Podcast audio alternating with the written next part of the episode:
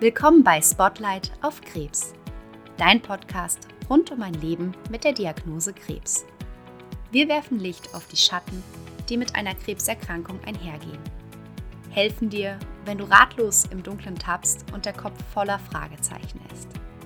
Wenn du kein Licht am Ende des Tunnels sehen kannst, dann bist du hier genau richtig. In diesem Podcast werden wir Experten und Expertinnen interviewen und dir Antworten auf deine vielen Fragen liefern verständlich, ehrlich und einfühlsam. Mit deiner Diagnose bist du nicht allein. Gemeinsam gegen den Krebs, gemeinsam fürs Leben. Mein Name ist Janina Klemm und als Koordinatorin des Onkologischen Zentrums Klinikum Darmstadt werde ich dich durch diesen Podcast begleiten. Und herzlich willkommen zu dieser neuen Folge des Podcasts Spotlight auf Krebs. Heute behandeln wir das Thema Die Psychoonkologie am Klinikum Darmstadt stellt sich vor. Und ja, das sehe ich auch hier vor mir. Ich habe heute das ganze Team der Psychoonkologie vor mir sitzen. Ich freue mich sehr, dass ihr heute da seid, dass wir gemeinsam sprechen können und hier wichtige Fragen beantworten und würde euch jetzt erstmal bitten, dass ihr euch kurz vorstellt. Hallo auch an die Zuhörer. Mein Name ist Cornelia Alat. Ich bin Diplompsychologin, psychologische Psychotherapeutin und Psychoonkologin und heute als leitende Psychoonkologin hier in dem Gespräch mit dabei. Mein Name ist Dorothee Heining. Ich bin Psychologin und approbierte Psychotherapeutin und ähm, in beginnender Weiterbildung zur Psychoonkologin. Hallo an alle Zuhörer, mein Name ist Tim Ohnthal. Ich bin auch Psychologe und psychologischer Psychotherapeut und auch Psychoonkologe. Ja, vielen Dank erstmal für die Vorstellung, dass die Zuhörer auch wissen, wen sie hören. Ich würde sagen, dann beginnen wir mit der ersten Frage, die man sich wahrscheinlich als Patient, als Patientin, aber auch als Angehöriger stellen kann, wenn man mit dem Begriff Psychoonkologie in Kontakt kommt. Was bedeutet denn eigentlich Psychoonkologie? Das ist eine total spannende Frage, denn das ist exakt die Frage, die uns die PatientInnen auch immer wieder stellen. Was ist eigentlich die Psychoonkologie? Was macht ein Psychoonkologe? Grundsätzlich kann man sagen, die Psychoonkologie ist für alle Menschen Ansprechpartner, die von einer Krebserkrankung betroffen sind. Das können also PatientInnen sein, aber auch deren zugehörige, angehörige Personen. Die Definition in der Leitlinie besagt, dass die Psychoonkologie eine interdisziplinäre Form der Psychotherapie bzw. klinischen Psychologie ist, die sich mit dem Erleben und Verhalten sowie den sozialen Ressourcen von Krebspatienten im Zusammenhang mit ihrer Erkrankung, deren Behandlung und damit verbundener Problemlagen beschäftigt. Das ist also eine recht sperrige Umschreibung dafür, dass viele Personen in einem Team arbeiten, um die PatientInnen zu unterstützen, während der Bewältigung ihrer Erkrankung, während der Therapie zu begleiten, aber auch Forschung zu betreiben, um verstehen zu lernen, was brauchen Menschen, die an einer Krebserkrankung leiden oder die eine Krebserkrankung hinter sich gelassen haben und wieder ins Leben zurückfinden. Insgesamt ist es eine sehr junge Disziplin. Die gibt es so erst seit etwa den 1970er Jahren. Und was die psychoonkologische Arbeit auszeichnet, ist ihre Evidenzbasiertheit. Das heißt, wir orientieren uns an der Wissenschaft, an Leitlinien und an Interventionen, die auch einen Wirksamkeitsbeleg erbracht haben. Psychoonkologie arbeitet in verschiedenen Settings. Hier am Klinikum Darmstadt sind wir in der Akutbehandlung für die Patientinnen ansprechbar. Es gibt aber natürlich auch niedergelassene Psychoonkologinnen, Psychoonkologen, die in einer Reha-Klinik tätig sind, in Beratungsstellen ähm, die Patienten unterstützen oder auch natürlich in palliativmedizinischen Behandlungssettings, beispielsweise auch in der Häuslichkeit. Ja, vielen Dank für diesen ersten Einstieg in das ganz interessante und wertvolle, wichtige Thema. Ja, es wurden jetzt eben auch schon verschiedene Bereiche angesprochen, wo die Psychoonkologie zum Tragen kommt. Ähm, was sind denn genau die Aufgaben von der Psychoonkologie? Sind tatsächlich sehr breit gefächerte Aufgaben. Die Hauptaufgabe besteht darin, Patientinnen und Angehörige in Form von Einzelgesprächen oder auch gemeinsamen Gesprächen zu unterstützen. Das heißt, die Hauptarbeit, die wir tagtäglich erbringen, ist am Patientenbett oder in Gesprächen in unserem ambulanten Setting die Patienten zu betreuen. Wir stehen einfach auch erstmal als Ansprechpartner zur Verfügung. Das heißt, wenn Patientinnen Fragen haben, vielleicht auch ähm, ein bisschen orientierungslos im System Krankenhaus sind oder sagen, ich brauche mal jemanden, mit dem ich jetzt einfach mich entlasten kann, mit dem ich reden kann, dann sind wir da immer auch ansprechbar. Ein Teil dieser Aufgaben umfasst auch Krisenintervention. Bedeutet beispielsweise, wenn Patienten äh, frisch die Diagnose bekommen haben und eben emotional extrem belastet sind oder auch psychisch dekompensiert, dass wir dann einfach kriseninterventorisch schnell verfügbar und vor Ort sind. Es geht weiterhin darum, auch die Gesundheitskompetenz der Patientinnen zu fördern, dass die also auch Experten ihrer eigenen Erkrankung werden, verstehen, welche Dinge helfen mir, was kann mir gut tun. Wir vermitteln sehr viel Wissen, sowohl was emotionale Themen angeht, psychologische Themen, Krankheitsverarbeitung, als aber natürlich auch Themen, die die Behandlung und die Betreuung im, im Haus betreffen. Und als Fachpsychotherapeuten ähm, geht es auch darum, dass wir diagnostische Einschätzungen vornehmen. Hat der Patient jetzt tatsächlich schon eine depressive Entwicklung beispielsweise oder sind die Ängste über die Maße bestehend betreuungsbedürftig? Braucht es da vielleicht eine medikamentöse Unterstützung oder auch eine psychotherapeutische Begleitung? Und dann ist das auch unsere Aufgabe, da entsprechend weiter zu verweisen. Wir machen Schulungen für Patienten, wir sind in die Öffentlichkeitsarbeit eingebunden, um ja auch über Vorträge beispielsweise Wissen zu vermitteln, Patientinnen unterstützen zu können und bieten außerdem Ansprechbarkeit für die Kolleginnen bei Fragen, bei schwierigen Themen stehen wir zur Verfügung. Vielen Dank. Also ich für meinen Teil weiß jetzt schon mal deutlich mehr darüber, was ich mir vorstellen kann unter der Psychoonkologie. Ähm, ich versetze mich jetzt aber mal in die Lage des Patienten, der Patientin und bin mir da vielleicht am Anfang noch unsicher, wann sollte ich denn jetzt zu Ihnen kommen? Wann ist es sinnvoll, den Psychoonkologen aufzusuchen? Ja, das ist eine Frage, die wir oft hören. Allerdings, wenn sie schon beantwortet wurde von den Patienten, weil dann sind sie ja bei uns. Ähm, zuerst einmal wichtig zu verstehen, Psychoonkologie ist ein Teil der Komplexbehandlung bei Krebs. Das, ähm, die ist nicht immer zwingend notwendig, aber unsere Erfahrung sagt, dass es wirklich, dass die Patienten das oft als hilfreiche Unterstützung wahrnehmen in den verschiedensten Krankheits- und Behandlungsstadien. Das kann zum Beispiel bei einer Verdachtsdiagnose sein, das kann nach der Erstdiagnose sein, aber auch vor, während und nach der Behandlung von Krebserkrankungen. Es kann in kurativen Situationen ähm, sein oder auch in palliativen Behandlungssituationen. Gut, das beantwortet jetzt die Frage noch nicht. Wann sollte ich denn nun mich an die Psychoonkologie wenden?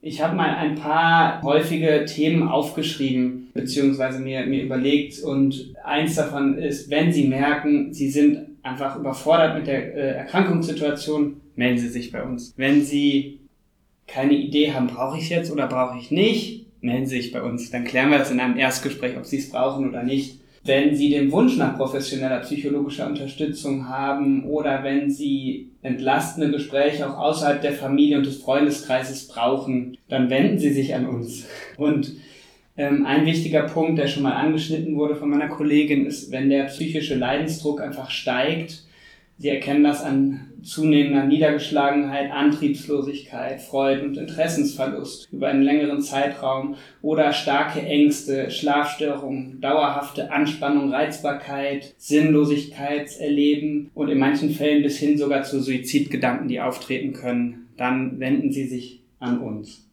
Ja, vielen, vielen lieben Dank. Ich gehe jetzt mal einen Schritt weiter. Wenn der Patient oder die Patientin sich dann für ein Gespräch entschieden hat, vielleicht für ein Erstgespräch, um zu klären, ist es für mich relevant, könnte mich die Psychoonkologie unterstützen und sich der Patient dann eben in dem Gespräch befindet. Was kommen denn dann so für Themen typischerweise in der Beratung auf? Über was spricht man dann so?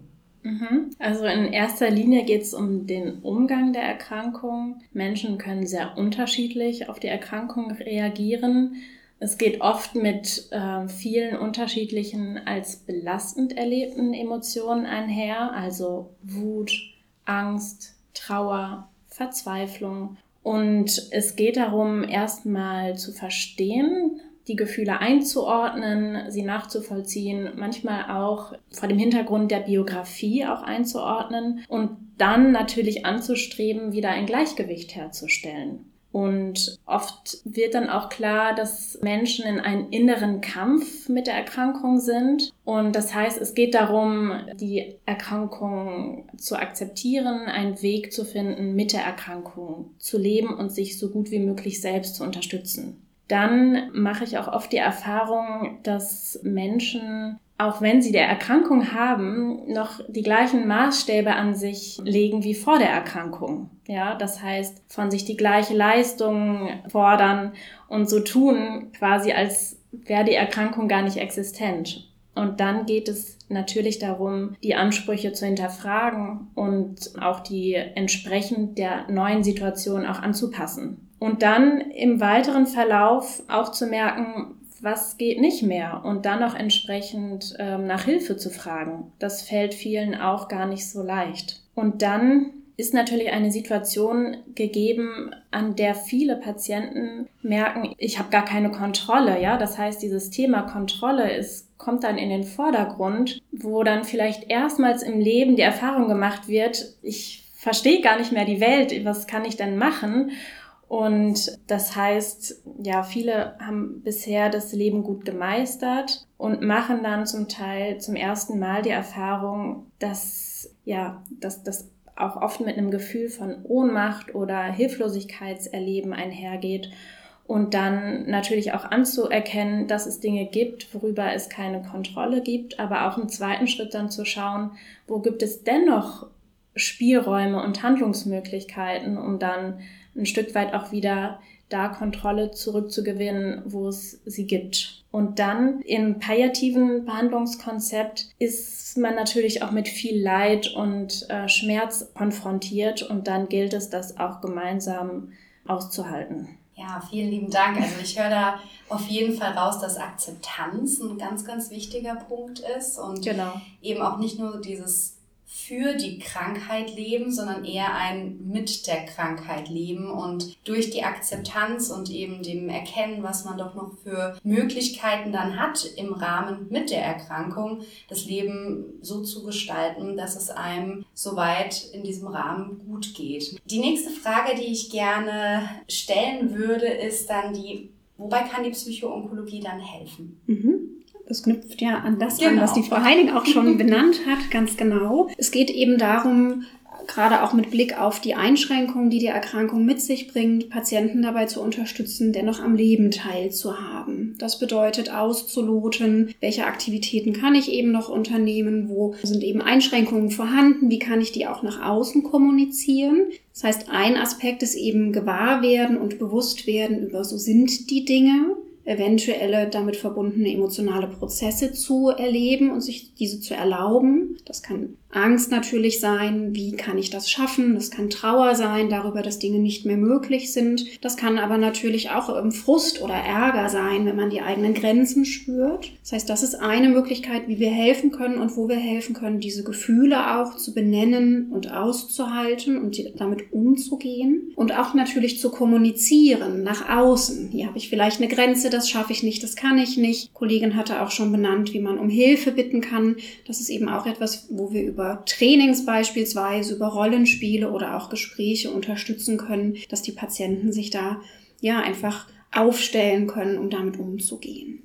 Ein anderer Bereich, in dem wir unterstützen, der viel auch Raum einnimmt in unserer Arbeit, sind Ressourcenstärkungen. Das heißt, wir schauen immer wieder, was kann ich vielleicht schon, worauf kann ich auch zurückgreifen, welche Dinge habe ich in der Vergangenheit genutzt, um schwierige Erfahrungen zu bewältigen. Aber oft ist es so, dass viele PatientInnen noch nicht eine solche ähm, Diagnose bewältigen mussten und damit auch noch gar kein Handlungsrepertoire haben und noch gar nicht wissen können, was ihnen tatsächlich hilft. Das heißt, da geht es eben auch darum, neue Ressourcen zu finden, sich eben auch neu auszuprobieren ähm, und ja, so ein bisschen vielleicht auch zu experimentieren, welche Dinge für mich richtig und gut sind, was ich als angenehm empfinde oder als hilfreich empfinde in der Bewältigung. Es geht auch darum, eigene Bedürfnisse wahrnehmen zu lernen. Wir erleben immer wieder, dass viele PatientInnen doch in ihrem Alltag viele Belastungen vielleicht auch erlebt haben. Da sind vielleicht Kinder oder es wurden Angehörige gepflegt oder ich war sehr in meinem Beruf eingespannt. Und dass viele ähm, der Menschen, die wir begleiten, beschreiben, ich war so gar nicht mehr bei mir. Ich habe irgendwie den Kontakt vielleicht auch zu mir verloren. Und dann geht es auch darum herauszufinden, was tut mir eigentlich so insgesamt im Leben gut, mich vielleicht auch neu auszurichten, falls mir das ein Bedürfnis ist und zu überlegen,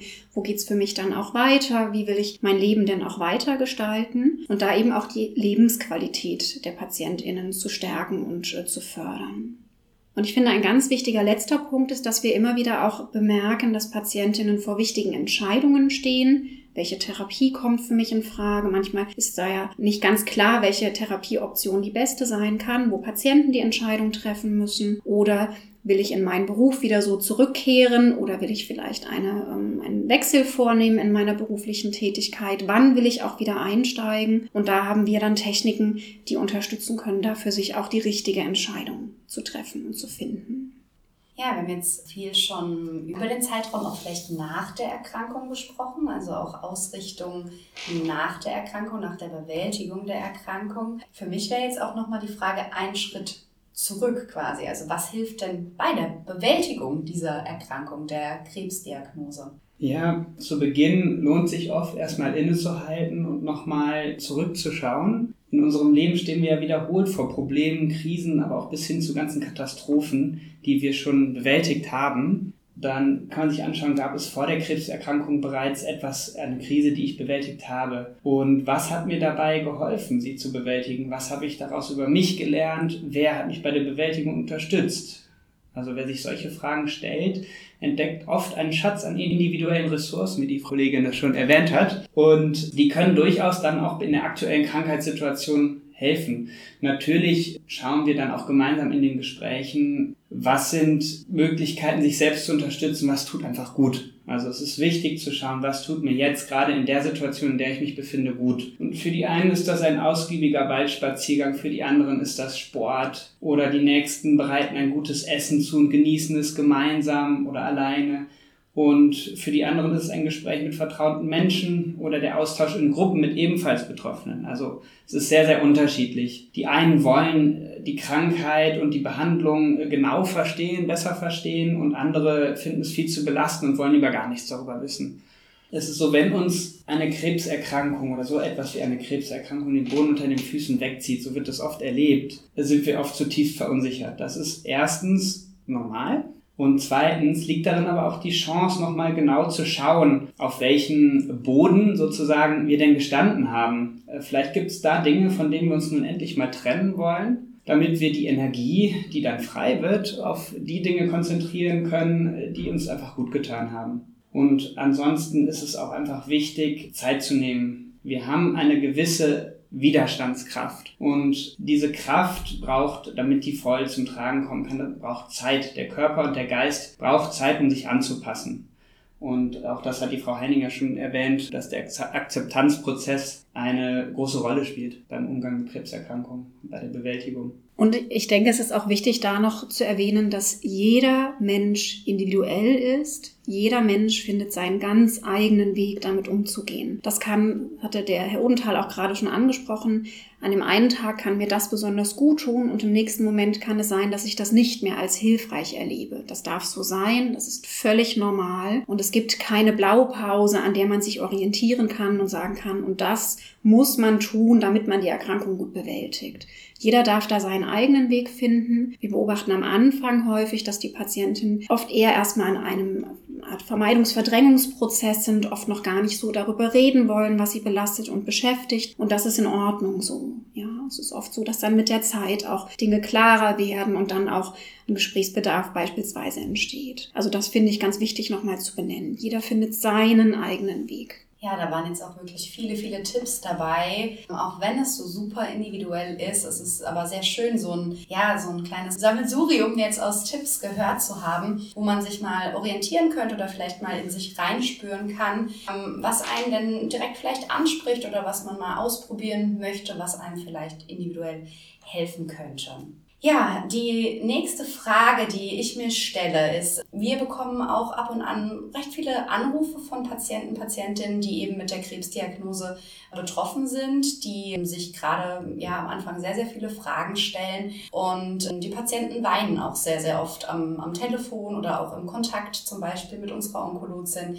Es ist einfach sehr häufig, dass die Patienten emotional sehr aufgewühlt sind und viel, viel, viel weinen. Die Frage, die man sich ja dann vielleicht stellen kann, ist man dann depressiv? Also hat man eine Depression, wenn man viel weint als Krebspatient? Vielleicht ja, möchte ich diese Frage einmal hier an die Experten richten. Genau, also sowohl Angst, Trauer als auch Wut oder Ärger können erstmal als eine ganz normale Reaktion auf eine außergewöhnliche Situation verstanden werden und als Teil eines normalen Krankheitsbewältigungsprozesses. Es ist also ein Zeichen dafür, dass sich jemand mit der Situation auseinandersetzt und umgekehrt, wenn wir merken, dass jemand ganz emotional unbeteiligt ist, würden wir da eher hellhörig werden. Das heißt, wenn jemand eine schwere Diagnose bekommt, ist man natürlich damit beschäftigt, sich damit auseinanderzusetzen und zu verstehen, womit ich konfrontiert bin. Und allein mit dem Begriff Krebs sind unmittelbar Assoziationen wie Leid und Sterben und Tod verknüpft. Das heißt, man ist mit der Bedrohung der eigenen Existenz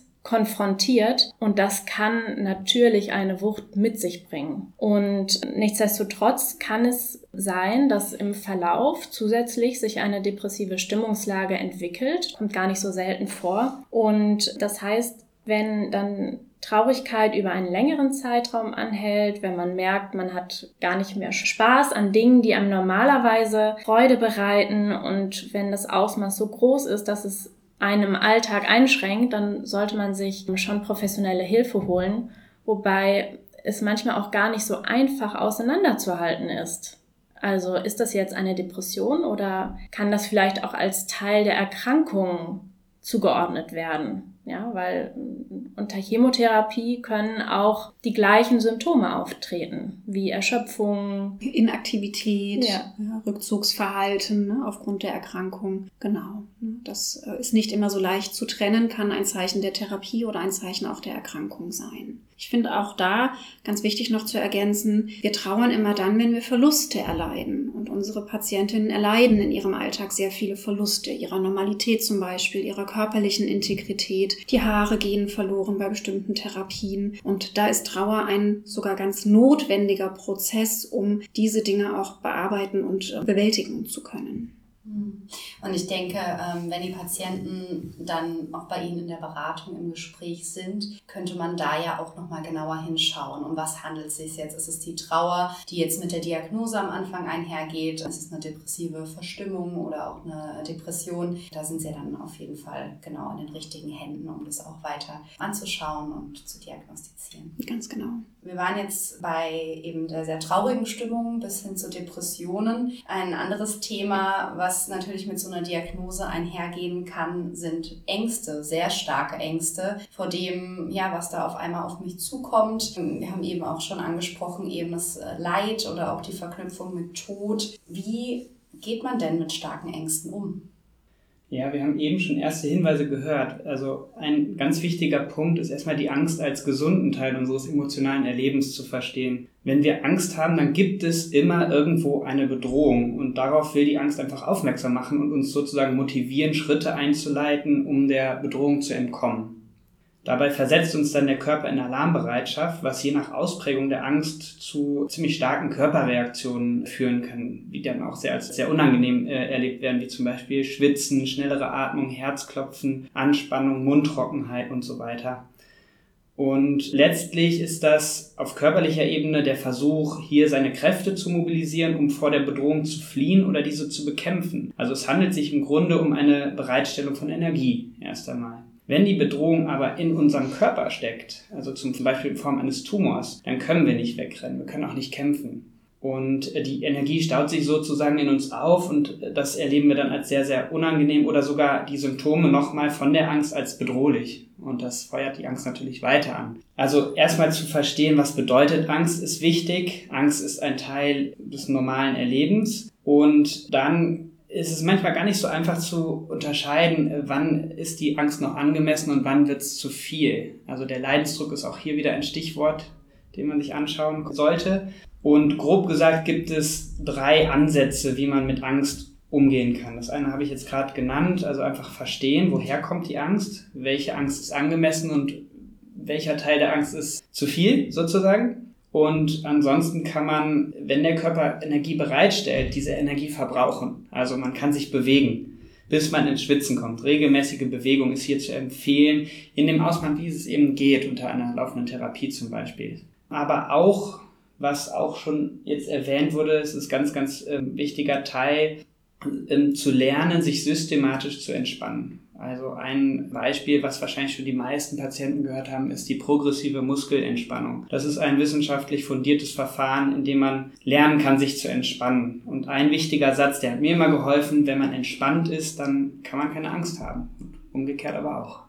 Mhm. Ganz, ganz wertvoller Impuls. Würde ich jetzt auch einfach erstmal so stehen lassen und nachwirken lassen. Ja, eine Situation, in die jeder kommen kann, ist ja einmal die Krebserkrankung selbst an, an einem selbst. Das äh, ist der eine Punkt, der natürlich die Patienten und die Patientin direkt betrifft. Aber auch wenn man mal weiterschaut, ist es ja so, dass man mit Krebs doch ähm, ja recht häufig in Kontakt kommen kann mit der Erkrankung, eben auch wenn Freunde oder Angehörige erkranken, also irgendwie im direkten Umfeld ja liebe Menschen krank werden. Wie kann ich denn dann da am besten unterstützen? Also was ist vielleicht meine Rolle? Wie kann ich der Person helfen?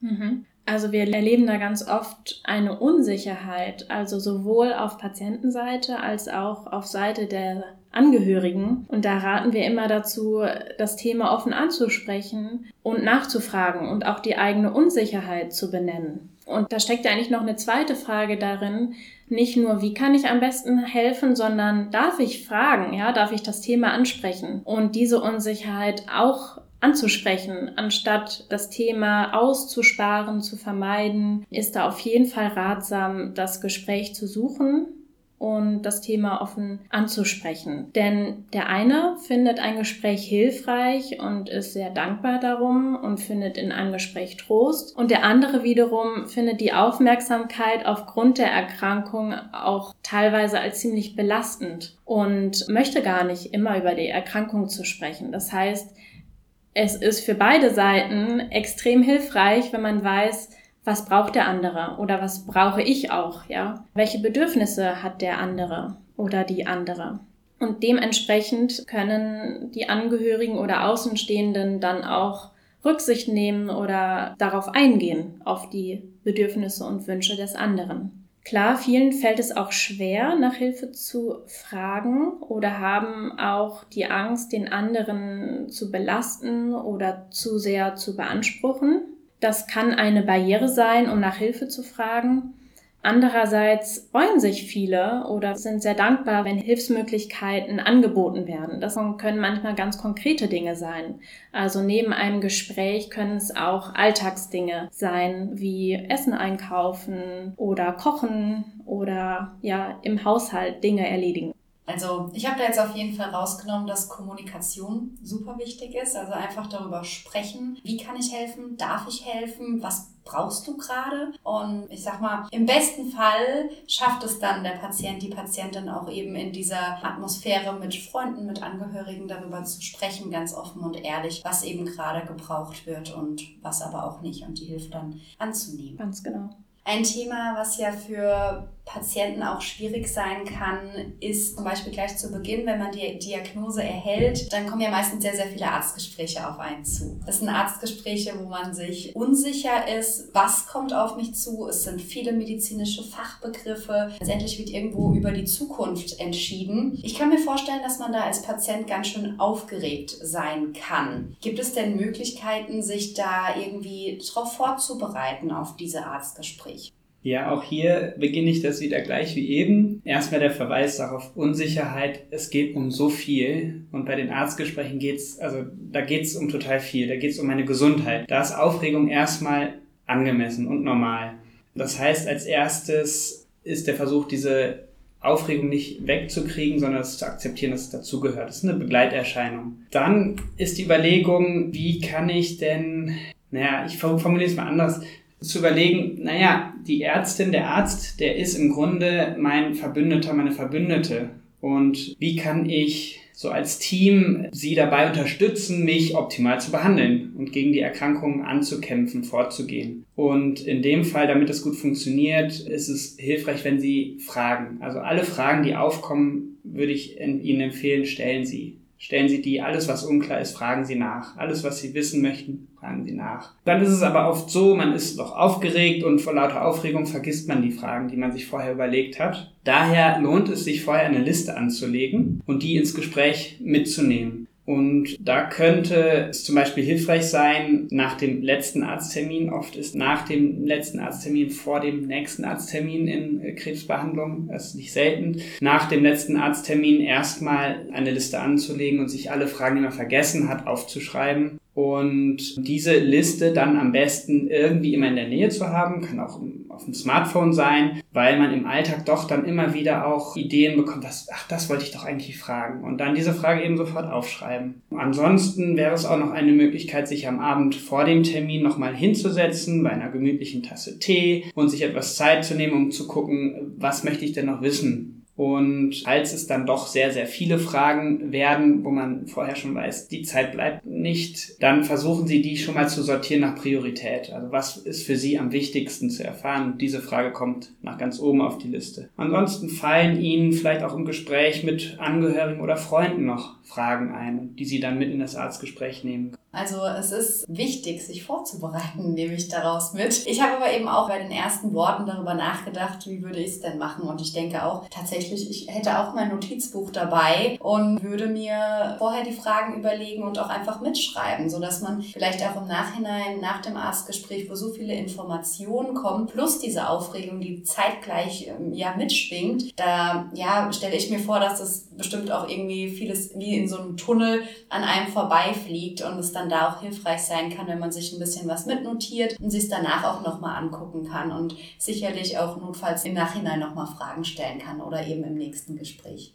Stimmt, das ist ein sehr wichtiger Punkt. Unter Aufregung funktioniert unser Gehirn nicht mehr so, wie es normalerweise funktioniert und dann vergisst man schnell Sachen oder hört Dinge erst gar nicht. Also Dinge mitschreiben, Notizen machen in den Gesprächen auch eine super Idee. Und sich jemanden mitnehmen auch. Ne? Also wenn das hilft, einen Angehörigen zu bitten, mitzukommen. Man kann auch überlegen, ob man im Vorhinein ne, vielleicht einen kleinen Spaziergang machen möchte, hinlaufen möchte. Das baut dann auch schon etwas die Nervosität ab, die Angst, soweit das natürlich körperlich möglich ist. Auch da gilt wieder, auch auszuprobieren, was man selbst als hilfreich empfindet. Ja, ich würde jetzt gerne nochmal auf die Psychoonkologie am Klinikum Darmstadt zu sprechen kommen. Das ist ja auch der Titel der heutigen Folge. Wie arbeitet denn die Psychoonkologie am Klinikum Darmstadt? Also wie kann man sich die Arbeit wirklich hier bei uns vorstellen? Wir arbeiten tatsächlich in unterschiedlichen Bereichen.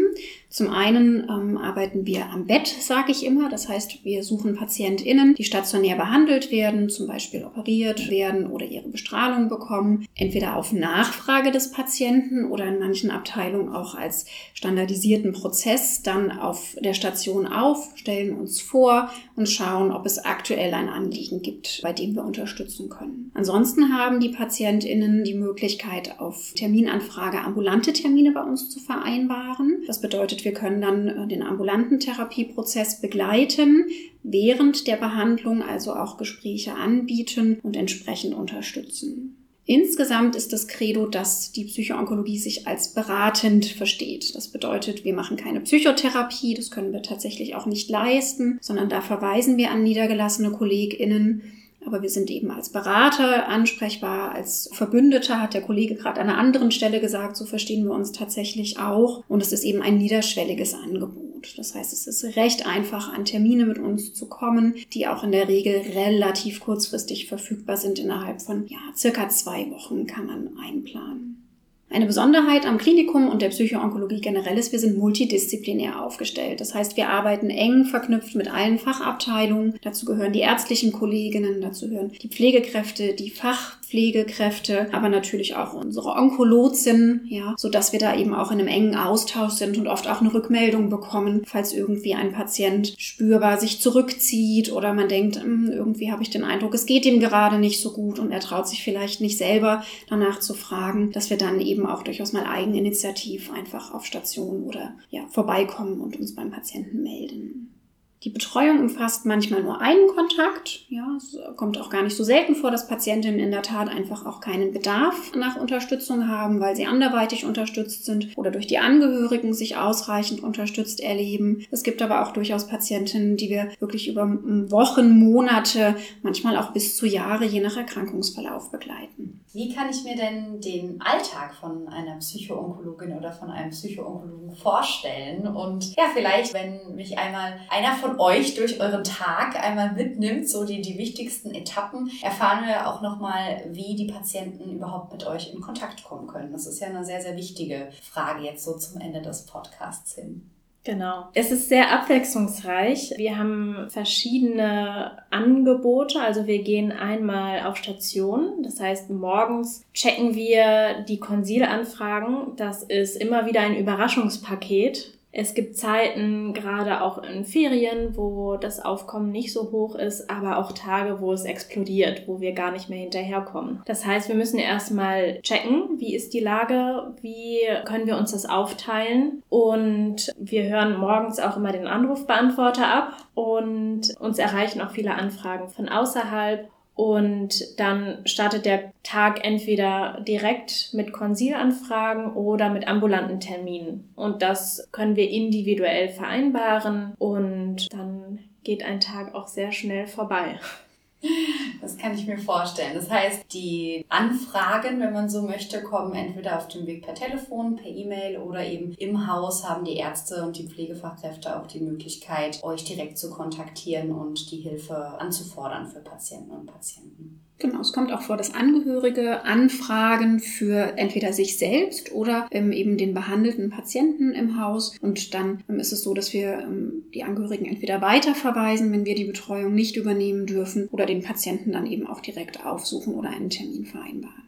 Und ich werde öfters auch von Patienten gefragt oder PatientInnen gefragt, wie halten Sie das denn aus, diesen Job zu machen? Ist das nicht viel zu belastend? Und deswegen ich erwähne das deswegen, weil wir auch immer wieder uns Zeit nehmen, um als Team zusammenzukommen und mal zu besprechen, wie geht's uns, was haben wir erlebt, gibt es irgendwas, was wir loswerden wollen? Also das, was wir dem Patienten anbieten, bieten wir auch uns selbst an. Damit wir einen guten Job machen können, ist das total wichtig. Und regelmäßig haben wir dann auch bei einer externen Supervisorin Supervision, wo wir dann nochmal konkret Fälle besprechen können oder andere Themen, die wichtig sind. Das ist auch ein wichtiger Baustein unseres Alltages.